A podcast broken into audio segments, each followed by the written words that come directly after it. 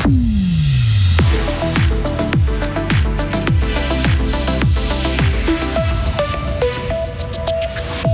Les habitants de Villars-sur-Glane veulent pouvoir rapidement rallier la gare en bus. Le bras de fer avec les TPF n'est pas terminé. C'est le feu annoncé au Soudan. Le personnel diplomatique suisse a toutefois quitté le pays.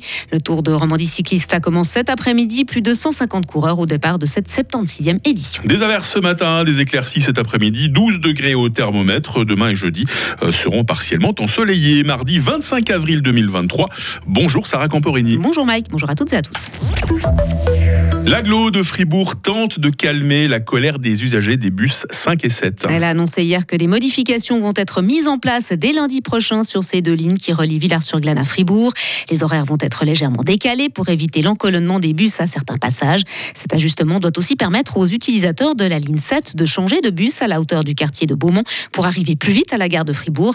Ces aménagements restent toutefois insuffisants selon Alexandra Stadler-Buchler, habitante de Villars-sur-Glane qui avait lancé une pétition. Concrètement, nous, ce que nous demandons, c'est le retour à une ligne directe et rapide vers la gare de Fribourg. Et ça restera notre combat euh, principal. Le détour qui est fait aujourd'hui par la roue de la Fonderie et le quartier de Pérol rallonge le trajet de 7 minutes par aller et retour. Et c'est complètement insatisfaisant. Et la solution de changer de bus pour se rendre dans un temps euh, qui euh, est moindre à la gare de Fribourg ne nous convient également pas. Nous insistons sur le fait qu'une ligne directe est nécessaire euh, depuis notre quartier comme elle l'était avant. L'aglo de Fribourg et la commune de Villars-sur-Glane précisent que des discussions vont encore avoir lieu et que des changements sont encore possibles dès le mois de décembre. Mais un total retour en arrière n'est pas souhaité, selon Félicien Fossard, secrétaire général de l'aglo. Nous, ce que nous avions comme objectif et que nous avons toujours comme objectif, c'est d'offrir une possibilité réellement d'utiliser les transports publics à Villars-sur-Glane avec un transport de Mans nord-sud, est-ouest. Pour nous, c'est vraiment une plus-value de manière générale pour la commune qu'on ne souhaite pas forcément euh, sacrifier. Par contre, il y a, entre le retour en arrière et le statu quo, il y a une multitude de solutions qui doivent être euh, évaluées. Hein. Elles sont peut-être faisables techniquement, mais peut-être pas financièrement ou l'inverse. Et ça, c'est vraiment un travail de longue haleine auquel on doit se préparer plusieurs mois à l'avance. Dans le domaine des transports publics, aucun changement ne peut intervenir du jour au lendemain. Trois pétitions réunissant plusieurs centaines de signatures avaient été lancées par plusieurs habitants de différents quartiers pour s'opposer aux modifications des lignes 5 et 7 entrées en vigueur en août dernier.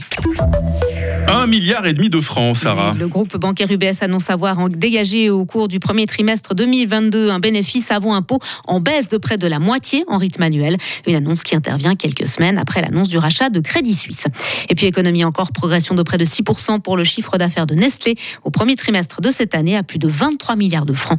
Les ventes du géant alimentaire sont en hausse et sa direction confirme ses objectifs pour l'année en cours. L'armée et les paramilitaires acceptent le cessez-le-feu de trois jours au Soudan. C'est ce qu'a annoncé hier soir le chef de la diplomatie américaine Anthony Blinken. Mais le personnel diplomatique suisse a déjà quitté le pays hier, en tout une douzaine de personnes. Ignacio Cassis, chef du département fédéral des affaires étrangères, a exprimé ce matin son grand soulagement après cette évacuation. Il faut dire que la situation était vraiment très tendue sur place. Serge Bavot, chef du centre de gestion des crises du DFA. Alors l'ambassade était placée dans le quartier diplomatique. Ce quartier diplomatique était directement à côté de l'aéroport, un lieu stratégique pour les parties au conflit. Notre personnel était en danger, les combats y faisaient rage. Les tirs ont eu lieu, notre résidence a été touchée et des appartements de nos employés ont aussi eu des dommages collatéraux suite à des explosions.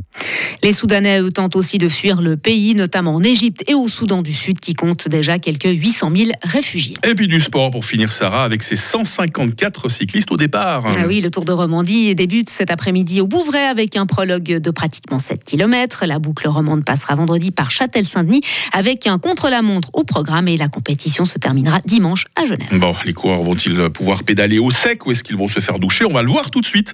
Sarah revient à 8h30 avec la suite de l'info sur Radio Fribourg. Retrouvez toute l'info sur frappe et frappe.ch.